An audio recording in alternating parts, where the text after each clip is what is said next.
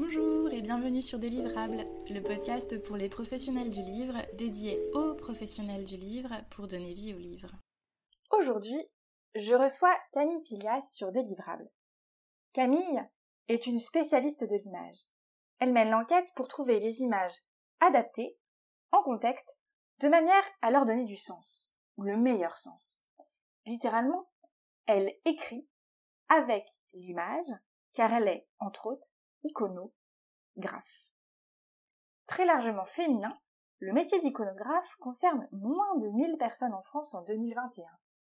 Camille vous explique concrètement la réalité d'un métier un peu méconnu, souvent peu visible, mais pourtant essentiel à l'assemblage d'un message autour du texte et de l'image. Bonjour Camille. Bonjour Coraline. Merci de me rejoindre sur Délivrable aujourd'hui. Donc vous êtes une touche à tout de l'image, iconographe, directrice artistique, autrice et commissaire d'exposition. Vous êtes aussi depuis 2006 consultante en entreprise et formatrice auprès des entreprises et professionnels de la presse et de l'image. Bref, vous intervenez dans l'édition et la presse. Vous êtes passé par l'école du Louvre, le CFPJ et l'école du design à Nantes, et cela fait plus de 20 ans que vous êtes donc, entre autres choses, iconographe. J'aimerais qu'on mette un coup de projecteur sur ce métier aujourd'hui, l'occasion peut-être aussi de tordre le cou aux stéréotypes de ce métier. Il serait par exemple de moins en moins présent, son rôle serait de moins en moins important, avec l'explosion des images sur la toile. Est-ce que vous pouvez un petit peu revenir sur ce métier et nous dire euh, ce que c'est concrètement le métier d'iconographe aujourd'hui? Avec plaisir. Euh, par contre, c'est assez vaste.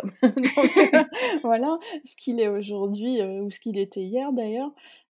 Si je devais résumer ce qu'est ce métier, J'aime beaucoup partir de son étymologie simplement, puisque c'est une spécificité française d'appeler ça iconographe. En général, dans les autres pays, on reprend la, dénomination anglo-saxonne, qui hiérarchise un peu suivant le degré de responsabilité, mais qui parle de picture editor pour les, ceux qui ont plus de responsabilité, jusqu'à picture researcher pour ceux qui font uniquement de la recherche d'images on appelle ça iconographe, et iconographe, ça veut dire écrire avec l'image. Et je pense que, en tout cas, moi, c'est la façon dont je définis mon métier, et c'est le point de départ de, toute action professionnelle, je dirais. Alors, qu'est-ce que, qu'est-ce que vous entendez par, par cette expression? Déjà, il s'agit d'un langage. Voilà, écrire avec l'image, il s'agit bien de, de, faire langage. On parle d'iconographie, d'un corpus iconographique quand on parle d'un livre en particulier.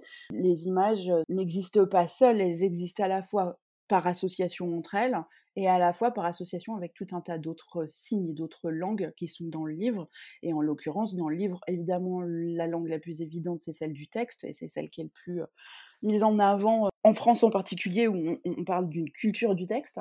Mais donc vous avez le texte, vous avez tout ce qui est élément de maquette, de mise en page, et puis vous avez tout un tas de référents de type couleur, guide, plein, gris, ce genre de choses. Tout ça, en fait, ça assemble au service d'un message. Et donc, l'iconographie vient répondre de la même façon que la maquette, de la même façon que le texte, même si le texte paraît souvent prédominant ou à l'origine du projet, mais c'est un langage qui vient servir un propos. D'accord. Et justement, vous, parlez du texte, vous parlez de la maquette. Mmh. Comment l'iconographe interagit avec les autres métiers que ce soit l'éditeur, le journaliste, maquettiste alors, l'iconographe est en, relation permanente avec les autres métiers. C'est une des particularités dans la chaîne du livre ou dans la chaîne de la presse, dans les chaînes graphiques, c'est qu'on est un métier qui est à la fois tourné vers l'extérieur et tourné vers l'intérieur de la production du livre. Tourné vers l'extérieur parce que toutes nos sources que ce soit les photographes, les agences, les fonds photographiques ou ce genre de choses, sont des sources qui n'appartiennent pas au métier propre du livre, qui ne sont pas au sein ou de la rédaction ou de la maison d'édition. Donc ça, c'est nos premiers interlocuteurs et nos autres interlocuteurs au sein des maisons d'édition sont effectivement normalement un représentant du texte et un représentant de la maquette, avec des responsabilités différentes suivant l'ampleur des projets et euh, suivant les maisons d'édition, et avec une interaction entre les métiers plus qu'une hiérarchie qui est très différente hein, suivant les projets et suivant justement la culture de l'entreprise dans laquelle on est. Donc moi je pars du principe que dans un idéal et un absolu qui existe assez rarement, on devrait tous avoir le représentant du texte, le représentant de la maquette et, le représentant de l'iconographie un rôle égal puisqu'on est au service de la même chose. Voilà, donc l'un ne devrait pas empiéter sur l'autre et ça devrait être une collaboration réelle. Dans la réalité, bah, ça va dépendre justement de l'histoire de la maison d'édition très souvent, de la compétence aussi des uns et des autres. Hein. Si vous avez un ou une jeune iconographe avec moins de pratique, moins de culture visuelle, évidemment, un directeur artistique ou une directrice artistique seront peut-être plus présents dans les choix d'images, mais on choisit ensemble en fait. C'est là que se fait le, point de jonction. On choisit ensemble et on part de la même matière première. Voilà, donc il y a quand même aussi une interaction dans la compréhension du projet éditorial d'un côté et puis du texte lui-même de l'autre, puisque l'image est quand même là à la fois comme un contrepoint au texte et à la fois comme une invitation à lire, suivant son emplacement dans le livre ou dans le journal. D'accord. Et plus précisément, euh, comment l'iconographe interagit avec les autres métiers de l'image? Concrètement, on est dans une logique de réalisation et de production d'un objet fini qui sera le livre. Donc, concrètement, nos interactions sont souvent très liées à des processus et des demandes particulières. Donc, avec les photographes, on va leur demander soit de produire une image, soit leur acheter des images. Donc, il va y avoir tout un travail, si c'est une production, de brief et d'accompagnement de la prise de vue en spécifiant quels sont nos besoins particuliers, quelles sont nos attentes, qu'on souhaite voir apparaître dans l'image, par exemple. Et puis il y a tout un travail d'organisation aussi de la prise de vue, en collaboration avec eux. Si c'est un achat d'images, ben, c'est simplement être capable de leur expliquer ce qu'on attend et ce qu'on cherche d'une image. Et ça, je dirais que c'est presque la partie la plus compliquée parce que c'est la partie la plus sujette à interprétation. Et dans le travail avec les graphistes, les directeurs artistiques, les directrices artistiques, on a un travail de faire exister chacun d'une façon différente la ligne éditoriale.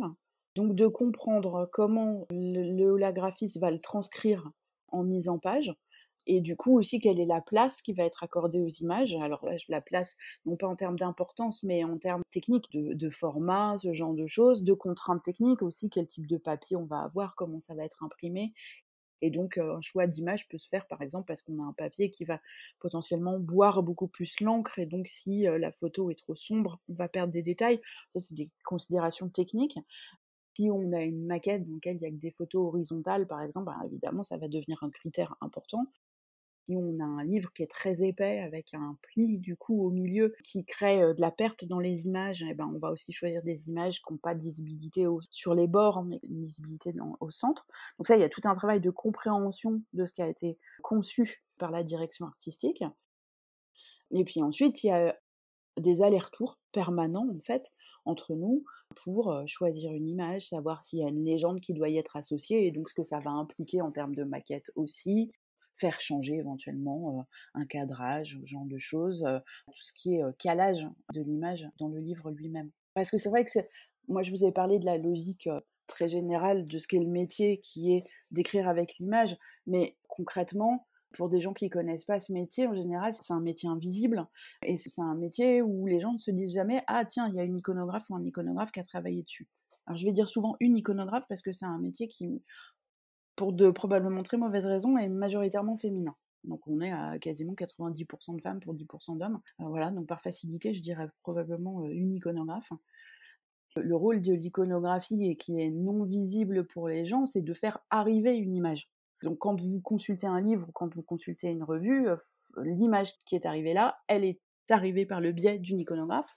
Et pour ça, il y a tout un tas de d'étapes qui sont nécessaires pour aller les chercher, les choisir hein, surtout, et vérifier qu'elles sont techniquement exploitables. D'accord. Vous, avez commencé en, parlant de l'étymologie du mot iconographe, écrire avec l'image. Insistez aussi un petit peu sur la technique là et le rôle de l'iconographe avec les autres métiers euh, de l'image. Comment s'articule cette double réflexion à la fois euh, autour de la narration et autour de la technique, est-ce que pour vous, la narration est plus importante que la technique? Est-ce que c'est un équilibre à trouver? Et si oui, comment? Alors, c'est clairement la narration pour moi est plus importante que la technique, mais la technique est, un incontournable. C'est-à-dire que le rôle de l'iconographe par rapport à la technique, c'est un rôle de vérification et de faisabilité. D'accord. C'est-à-dire de, s'assurer que l'image va être exploitable euh, techniquement. Et alors ça, je crois que ça a toujours été important, mais ça l'est encore plus maintenant où euh, l'image est absolument partout, elle est très accessible, mais en réalité, elle a des supports qui ne sont pas forcément exploitables pour l'impression papier par exemple. Donc on a énormément d'images numériques, et alors ça arrive très souvent qu'un auteur arrive en disant Ah, mais j'ai vu cette image, c'est super. Et en fait, derrière cette quête d'une image déjà vue, il va falloir retrouver un support physique de l'image qui permette de l'imprimer. Et une image numérique n'est pas forcément suffisante, loin de là. Et ensuite, il va falloir retrouver tous les droits qui sont afférents à cette image, et donc savoir qui est le photographe, qui possède les droits maintenant, c'est un travail potentiellement d'enquête pour retrouver ça. Donc ça, moi, je le mettrais aussi dans une dimension technique, en fait, euh, la gestion des droits. Et puis, il y a l'autre partie qui est la partie narrative, qui est qu'est-ce qu'on veut faire dire à cette image, pourquoi on choisit cette image, pourquoi est-ce qu'elle est à cet endroit-là dans le livre, quel est le récit qu'on veut amener par son intermédiaire. Et là, c'est toute une dimension culturelle. Hein. On ne porte pas le même récit selon le pays dans lequel on est, selon les références culturelles que l'on a. Ça fait appel à la fois à, de la sémiologie et à la fois à des références même de la pop culture ou genre de choses. Et là, on parle d'intention. Et ça, c'est peut-être la partie qui est la plus dure à faire exister dans un métier qui est pourtant un métier déjà du choix, puisque faire un livre, avoir une ligne éditoriale, avoir une maison d'édition qui a sa propre ligne éditoriale, par mmh exemple, c'est vraiment en permanence les lieux du choix et de la singularité et d'affirmer quelque chose ne passe pas le même message suivant la maison d'édition dans laquelle on travaille. Vous allez acheter de la littérature étrangère dans certaines collections, comme vous allez aller chercher des grands classiques dans d'autres ou du livre pratique ailleurs. C'est une évidence qu'il y a un choix au départ. Ce choix-là, on doit le retrouver aussi dans l'utilisation de l'image. C'est là qu'on se heurte parfois à une banalisation de l'image mais qui existait déjà avant que l'image soit omniprésente. Hein. Je pense que pour, des raisons qui ne sont pas encore très claires, euh, même pour les historiens, ce métier a toujours eu des considérations variables suivant qui le faisait. Mais on a tendance juste à dire il faut une image. Voilà. Là, il y a un trou, il faut mettre une image, sans réfléchir à ses conséquences, à son sens et à ce qu'elle va pouvoir dire et ce pourquoi elle est là. Donc là, une partie de mon métier, c'est d'aller dire est-ce qu'on a vraiment besoin de cette image? Quelles attentes ont les autres métiers du livre vis-à-vis de cette image et pourquoi ils nous le demandent, et de parfois réfréner leurs ardeurs en leur disant non, en fait, on va pas mettre une image ici. Et, voilà pourquoi. Qu'elle sera pas vue, elle sera pas. Elle sera pas vue, elle va coûter cher alors qu'elle va apporter peu, elle est redondante par rapport à autre chose, ou le message qu'on veut faire passer n'est pas le bon. On se trompe de message. Par exemple, mettre euh, plusieurs portraits dans une page va créer une incarnation et une personnalisation qui correspond pas forcément à l'approche de l'auteur ou qui pourrait être plus générale. Or, parce que par exemple un texte est un peu trop court par rapport à la maquette, on va vouloir remplir d'images. Là, on va, on va se tromper sur le sens de, et la raison d'être de l'image. Donc notre travail là-dessus, c'est aussi un travail d'ajustement permanent quand même, c'est-à-dire par rapport à des attentes, de réajuster aussi une valeur de l'image et une nécessité d'être capable de répondre tout en ayant une réponse aussi potentiellement créative, en disant voilà, je ne vais pas te donner d'image là parce que ça n'a pas de sens, mais est-ce qu'on pourrait pas agrandir celle-ci pour compenser ton problème de maquette? Est-ce qu'on ne pourrait pas mettre plutôt celle qui est à cette page-là, à cet endroit-là, parce que cet ensemble-là aura plus de sens que celui que tu me proposais? Tout un tas de réponses comme ça hein, qu'on peut apporter. Vous avez déjà parlé aussi de la recherche de l'image et le rôle d'archéologue, de mmh. Oui. je m'interroge sur deux choses en fait avec cette profusion d'images. Première question, bah, comment justement, vous en avez un peu parlé, cette question du droit d'auteur, comment faire en sorte bah, qu'on arrive avec ce nom d'image à, garantir euh, de protéger les auteurs de ces images? Et autre question, face à cette profusion, bah, vous en avez un petit peu parlé, mais, mais, comment donner du poids et sélectionner la bonne image au bon endroit? Parce que ça doit quand même être compliqué dans cette, euh, cette océan d'images. Ouais. Alors, Sur la question des droits, c'est assez marrant parce que la façon dont vous l'avez dit est intéressante. Vous avez parlé de protéger les auteurs, ce qui est très juste. C'est des choses que j'essaye de faire absolument, puisque sans auteur, euh, on n'a pas d'image. Donc, euh, c'est vital pour nous qu'ils existent et qu'ils soient bien considérés. Mais en réalité, notre travail consiste les trois quarts du temps plutôt à protéger l'éditeur qu'à protéger l'auteur. Mais euh, ça marche bien quand on arrive à faire les deux, en fait. Une des pérennités du métier d'iconographe vient justement de ça, du fait que pour l'instant, en France, le droit d'auteur est le même pour toutes les œuvres, qu'elles soient des œuvres littéraires, euh, que ce soit des œuvres euh, plastiques, euh, visuelles, cinématographiques, ou ce genre de choses. Et surtout, elle protège les œuvres quelle que soit leur qualité. Je parle de qualité, là, c'est pas technique, mais qui finalement correspond à nos goûts, nous, de nous dire, ah bah ça, c'est une œuvre qui est puissante, qui est forte, qui nous touche, ce genre de choses. Ou alors, ça, c'est vraiment le dessin de mon enfant, par exemple, et bon, ça me touche parce que c'est mon enfant, mais ça n'est pas une œuvre qui aurait une place dans un musée. Et ben, en fait, toutes ces œuvres-là sont protégées de la même façon par le droit d'auteur. Et donc, il n'y a pas d'image qui n'ait pas de droit d'auteur derrière. Et les éditeurs, mmh régulièrement, dans leur vie d'éditeur, vont utiliser des images sur lesquelles, en fait, ils ne se sont pas assurés d'avoir les droits et donc potentiellement avoir des procès. Et en général, après un procès, tout d'un coup, ils redécouvrent les vertus de l'iconographie et de l'iconographe surtout, qui va les protéger. Alors, ce qui est le paradoxe, c'est que c'est pas le cœur de notre métier, c'est une nécessité, mais c'est absolument pas le sens principal de notre métier. Mais c'est ça mmh qui fait que on ramène un peu de réflexion sur les images dans les maisons d'édition. Et donc, dans la dimension archéologique vis-à-vis des images, il y a deux choses. Il y a soit on a une image qu'on veut absolument utiliser, et là se pose effectivement la question de reconstituer la personne qui détient les droits, c'est-à-dire son auteur ou ses ayants droit pour la France ou alors pour des pays qui sont soumis au régime du copyright, qui est propriétaire des images, puisque ce sont deux façons d'aborder mmh l'image différentes. Et là, ben, c'est vraiment un travail d'enquête. Alors, c'est difficile de dire, je ne sais pas s'il y a une règle, mais ce sont des fils qu'on va tirer. C'est d'essayer de retrouver, par exemple, un livre qui a publié la même image ou qui a publié le même auteur et de contacter la maison d'édition pour savoir si elle a le contact de cette personne. Évidemment, maintenant, Internet euh, est une mine d'informations à condition de savoir chercher. En ce sens-là, on retrouve plutôt des codes de recherche qui sont proches de la documentation, hein, d'être capable d'associer les bons mots-clés au bon endroit. Vous faites faire la même recherche par deux personnes différentes, vous n'aurez pas le même résultat parce que les mots-clés qu'on va associer à une image ne sont pas les mêmes et la logique n'est pas la même.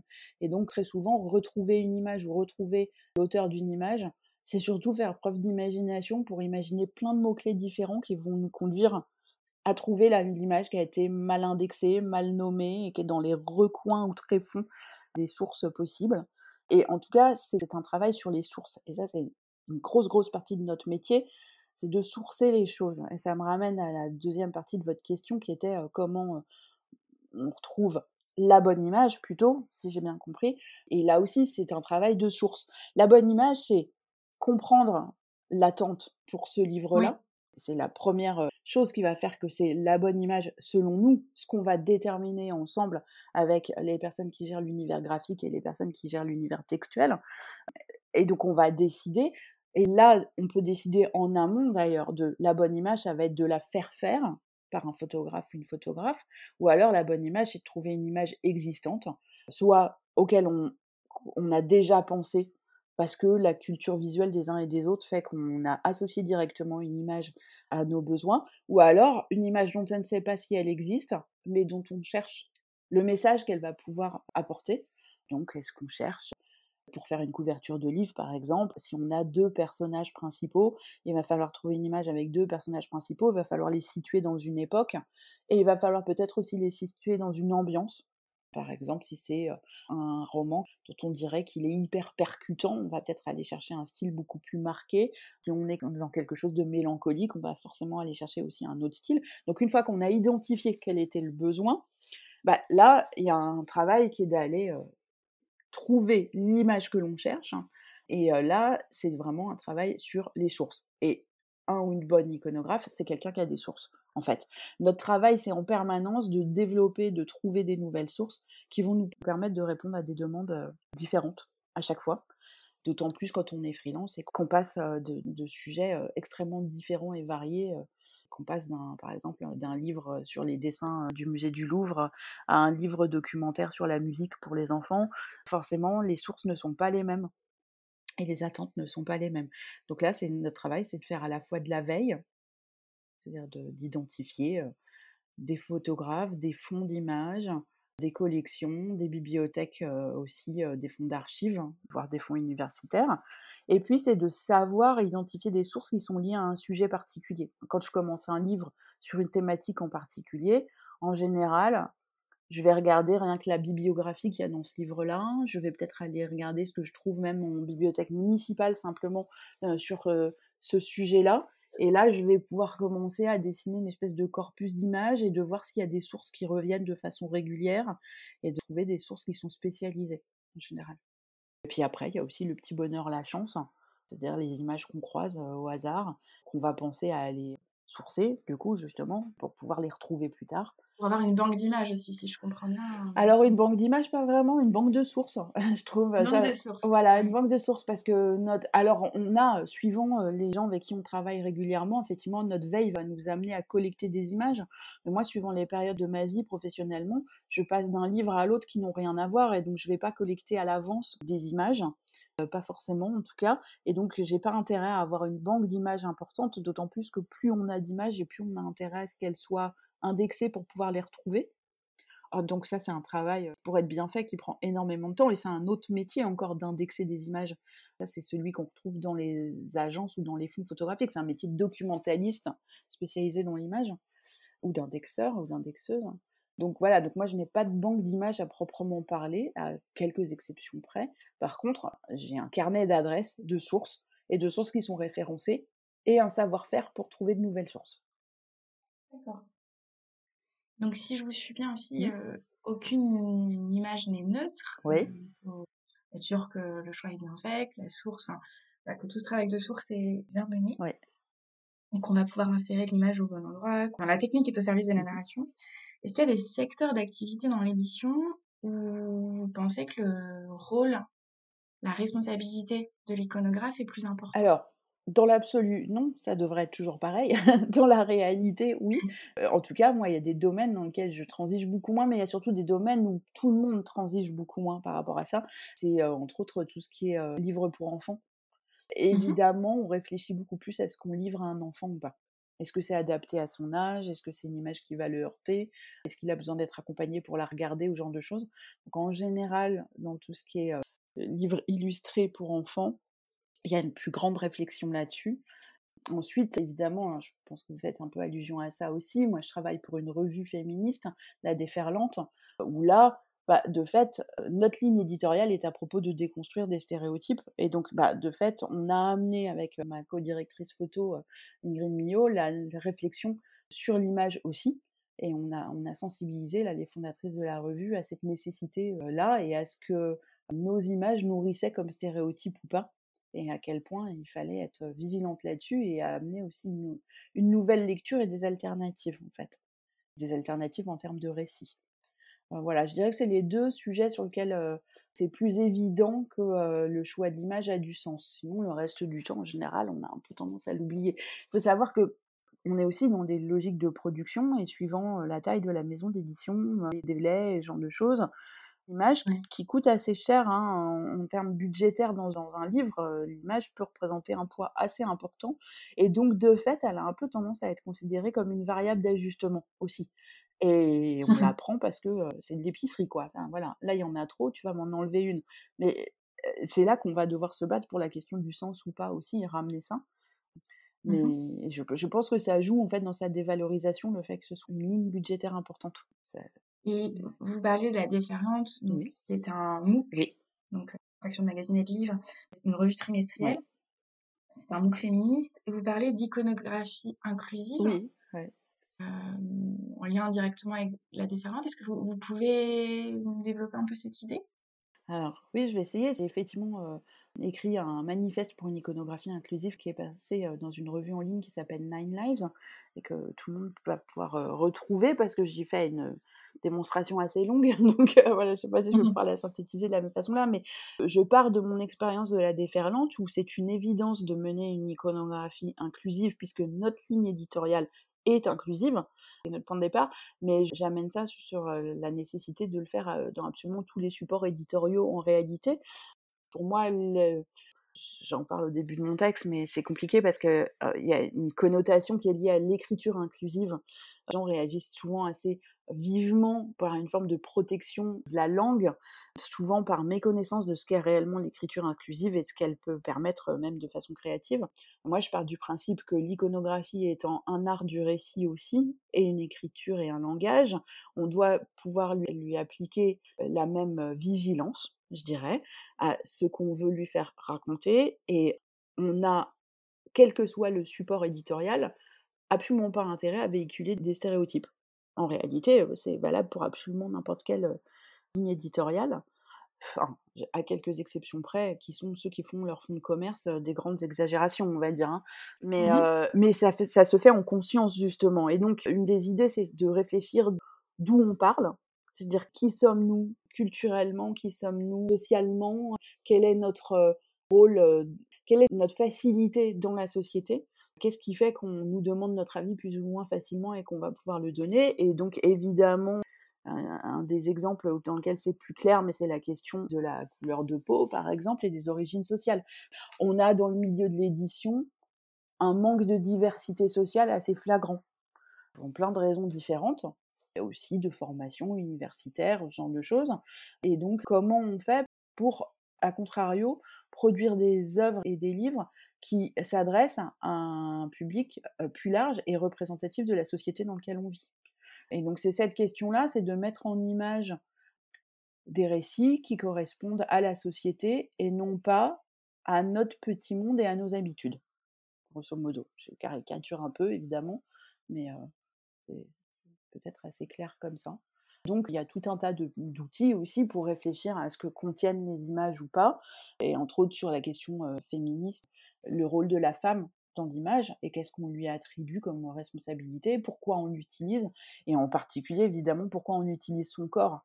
Alors c'est très flagrant dans tout ce qui est publicitaire où l'utilisation du corps de la femme débute il, mais en réalité on s'aperçoit que dans toutes les productions éditoriales on n'interroge absolument pas ça et que très souvent on va utiliser le corps d'une femme pour parler d'autre chose que du corps de la femme, par exemple.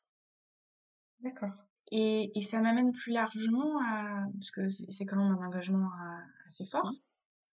Alors, en apparence, c'est un engagement fort. C'est surtout un engagement qui nous fait souvent paraître pour des empêcheurs de tourner en rond, ce qui est un peu souvent le cas avec l'iconographe qui fait correctement son métier. Hein, de toute manière, d'être vigilant sur les images et pourquoi on les met, c'est toujours être un peu un empêcheur de tourner en rond. Quoi. Mais c'est une, une nécessité je pense que beaucoup, beaucoup de gens ne se posent pas cette question-là, mais en même temps, refléter la société telle qu'elle est réellement paraît d'une banalité absolue, quoi. C'est terrible parce que ça n'est pas le cas, mais en réalité, c'est d'une banalité absolue et ça nous concerne absolument tous. Donc, c'est effectivement un engagement fort, mais en réalité, c'est un engagement qui nous concerne absolument tous. Mmh je comprends bien. Et, ça m'amène du coup à, une autre question. Est-ce qu'il y, a, des domaines vous n'êtes pas obligé de répondre à la question. Hein.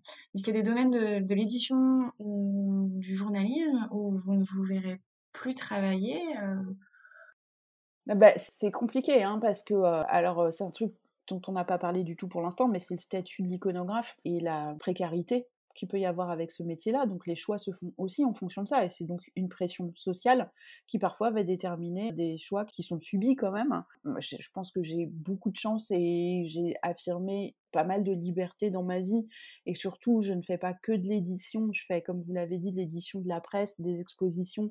Et je travaille aussi euh, pour les écrans, donc télé, numérique et autres. Et donc du coup, ça m'amène une plus grande liberté pour choisir les gens pour lesquels je travaille, mais les périodes sont fluctuantes. Hein. Donc dans l'absolu, oui, il y a des endroits où je n'aimerais plus travailler. Dans la réalité, ça n'est pas toujours possible. Alors, je dirais qu'il y a deux types d'endroits. Le premier, c'est pour des raisons là clairement politiques. Tout le monde ne va pas être concerné par ces choix-là, mais comme je considère que les images portent un message, je n'ai pas envie de servir des idées politiques que je trouve nauséabondes. Donc ça, ça m'est arrivé de refuser de travailler pour des journaux qui avaient une ligne éditoriale très marquée et euh, que je refusais absolument de servir. Donc ça, c'est ma limite et mon éthique personnelle. Mais malheureusement, ces journaux sont pleins de gens qui travaillent sans avoir ces convictions-là, parce qu'ils ont besoin de travailler. C'est quand même quelque chose qu'il ne faut pas oublier, après toute cette pression euh, sociale aussi. Donc voilà, la raison politique. La deuxième, c'est pas un veto définitif du tout parce que je travaille pour l'instant encore souvent pour des clients comme ça, mais c'est un constat relativement récent. On est dans une évolution des maisons d'édition et des groupes de presse en tout cas qui font que les maisons indépendantes me paraissent beaucoup plus intéressantes et beaucoup plus sensibles à la qualité des images, enfin à la qualité, pas euh, au sens esthétique en tout cas, mais au sens de la bonne image au bon endroit. Et donc les maisons d'édition euh, indépendantes euh, sont beaucoup plus précises sur leur ligne éditoriale en général parce que c'est leur raison d'être. Et même si elles sont souvent beaucoup moins à même à avoir un budget photo ou un budget pour avoir un iconographe, quand elles peuvent le faire, on travaille en général avec des collaborations qui sont beaucoup plus intéressantes et beaucoup plus riches et beaucoup plus attentives à la qualité et au sens. Plus ça va, et plus les grands groupes, que ce soit presse ou édition, dénaturent les métiers. Et pas du tout que celui d'iconographe. Mais là encore, on a une pression pour... Euh, d'abord, on a une gestion qui est sous forme de flux, qui est sous forme d'organisation, de process. Ça dématérialise absolument toutes les responsabilités. Et du coup, bah, on a des gens qui se mouillent de moins en moins. Et parfois parce qu'ils ne peuvent pas. Hein. Ça m'est arrivé de travailler sur du livre scolaire avec, euh, au début du livre, une seule éditrice responsable du livre, mais avec quatre livres qui se faisaient simultanément, donc avec quatre éditrices euh, différentes. Et puis à la fin, par un tour de passe-passe en plein milieu du livre, quatre éditrices qui travaillent sur les quatre livres en même temps et donc qui ne sont plus responsables d'aucun livre mais qui sont responsables de tous et qui en même temps sont dans une pression absolument constante. Et certaines sont freelance en fait, donc avec une pression d'autant plus grande qu'elles ont peur de perdre un client si elles sont désagréables avec lui. Et donc la question de est-ce que je suis euh, désagréable? parce que je dis quelque chose qui dérange mais qui a du sens par rapport à nos métiers, ou la confusion avec le fait d'être juste désagréable humainement, bah ça c'est quelque chose que quand on est freelance, tout le monde n'a pas la force d'assumer non plus cette posture-là, où il va falloir affirmer un choix et passer, encore une fois, pour les empêcheurs de tourner en rond. Et dans les très gros groupes, moi je sens très très fort la pression et, du coup la déstructuration du travail, quoi, et la perte de qualité qui va avec. Il y a effectivement un sujet, vous, vous notiez, dont on n'a pas trop parlé, c'est la précarité du métier d'iconographe. Oui. Vous avez une explication pour ça ou, pas? Alors, je pense qu'il y a une explication qui est culturelle. Alors, enfin, c'est vraiment des impressions au doigt mouillé parce que c'est pas mon métier d'analyser ça, mais je pense que dans l'édition, il y a toute une partie de la chaîne de production du livre qui a toujours été dans des statuts précaires et freelance. Voilà, on a une gestion des finances d'une maison d'édition qui se fait par des variables d'ajustement humaines et professionnelles. Voilà, alors il y a des métiers aussi, les graphistes sont très souvent freelance aussi mais probablement parce qu'un peu comme l'iconographe, ils interviennent dans différents domaines et que donc ils vont pouvoir travailler sur différents projets. Un livre, ça a euh, à la fois cette qualité et cette source de précarité qui est que c'est une mission ponctuelle, enfin ça a un début, une fin. Et c'est un objet qu'on produit une fois qu'il est terminé, et il n'y en a pas deux qui se ressemblent. C'est pas comme produire à la chaîne le même objet en permanence. Donc du coup, ben, chaque livre a une temporalité qui est différente pour être réalisé. Et, donc bah, de fait, c'est pas toujours évident d'avoir des salariés disponibles quand en fait vous avez trois livres à faire tout d'un coup, alors que pendant six mois il n'y en aura pas, par exemple. Donc là, il y a vraiment des questions d'organisation au sein des maisons d'édition qui poussent à ça. Donc il y a la temporalité des livres qui fait que c'est sous forme de mission. Il y a, je pense, aussi une volonté de souplesse dans la gestion des salariés. Mmh clairement. Et il y avait avant, et, ça se perd, des statuts qui nous protégeaient mieux, c'est-à-dire qu'il y avait un statut, par exemple, de travailleur à domicile, qui était euh, un statut d'indépendant mais salarié. Et ça, c'était spécifique à l'édition. Il y avait beaucoup de métiers comme les correctrices, correcteurs qui avaient ça, et donc les iconographes aussi. Et ça permettait d'être à la fois salarié tout en travaillant ponctuellement. Et ces statuts-là ont disparu parce que d'autres sont apparus comme l'auto-entrepreneuriat, pour citer le pire d'entre mmh tous, qui ont facilité les choses, permettent que ça coûte moins cher socialement parlant aux entreprises. Voilà. Donc ça a accentué quelque chose qui était déjà existant, c'est-à-dire un travail sous forme de mission et donc fluctuant. Et puis aussi, qui dit métier dit formation? Donc, qui dit, qui dit métier d'iconographe, dit formation d'iconographe. Et moi, ce qui me surprend, alors, vous me corrigez si ça va changer, mais c'est qu'il n'y a pas de, il y a pas réellement de formation initiale d'iconographe? Ouais, alors il n'y a effectivement pas de formation initiale d'iconographe. Alors, c'est un métier qui concerne assez peu de personnes. Hein. C'est, je vais le dire à la louche, hein, mais c'est moins de 1000 personnes, ça c'est sûr. Donc les enjeux en termes de formation, d'emploi et ce genre de choses probablement font qu'il n'y a pas de formation. Moi, je vous avoue que paradoxalement, j'aime aussi que ce métier n'ait pas de formation. Je trouve ça super d'avoir encore cette espèce de liberté qui n'obéit pas à cette règle d'aujourd'hui où il faudrait avoir fait tant d'études, tant de stages pour être quelqu'un de compétent. Je dis souvent alors pour le coup, j'ai été formatrice en iconographie, mais en formation professionnelle. Et je dis souvent à mes élèves que l'iconographie, c'est à la fois une culture visuelle. Est-ce que c'est forcément un parcours scolaire ou universitaire qui l'apporte? Je ne suis pas sûre. Je pense qu'il y a plein d'autres façons de l'avoir. C'est une mmh curiosité. Ça, c'est pareil. C'est assez peu le milieu scolaire qui nourrit ça, malheureusement. Donc, on peut avoir ça de toute façon. Et puis, c'est, enfin voilà, une bonne culture générale donc finalement, il y a plein de façons de le faire. Quand j'ai commencé à bosser dans la presse il y a mmh plus de 20 ans, il y avait à l'époque 70% des journalistes qui n'avaient pas fait d'école de journaliste. Et la presse tournait très bien avec de très bons journalistes. C'est des gens qui arrivaient là souvent parce qu'ils avaient soit complètement par hasard, mais parce que c'était le bon endroit pour eux, soit parce qu'ils avaient des compétences dans certains domaines. Donc parce que c'était des spécialistes du cinéma, de l'assurance, de la voiture, enfin vous voyez, tout un tas de spécialités possibles et inimaginables. Et ça ne choquait absolument personne. en moins de 20 ans, on est passé à la proportion inverse, à 70% de journalistes qui sont issus d'écoles.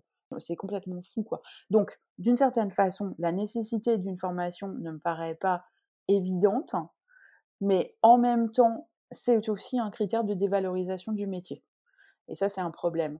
Et donc, on a tendance à penser, il y a un historique comme ça dans les rédactions, qui est de mettre ceux qu'on ne sait pas reclasser, par exemple, donc on va les mettre au service photo, parce que bon, c'est à la portée de tout le monde. Justement, comme il n'y a pas de formation, c'est à la portée de tout le monde.